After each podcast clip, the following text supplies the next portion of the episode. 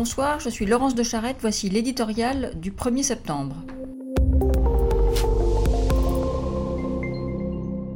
Obligation de résultat.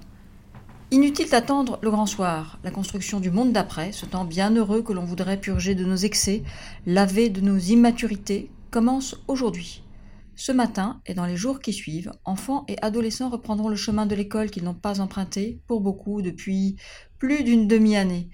Les difficultés qui se présentent à cette rentrée hors du commun sont légion. La valse des protocoles sanitaires a donné le tournis aux directeurs d'établissement.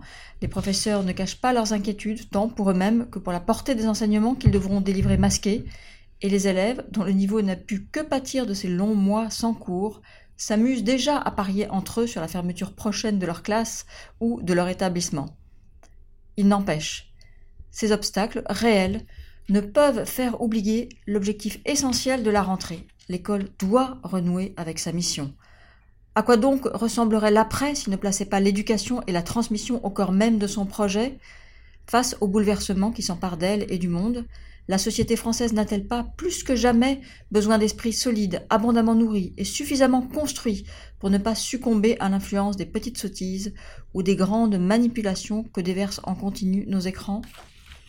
Laissons donc là les hordes de nouveaux penseurs des lendemains qui chantent, qui ont éclos au printemps, tout occupés à déployer sur les réseaux la geste bruyante propre aux idéologies dogmatiques. Il y a urgence.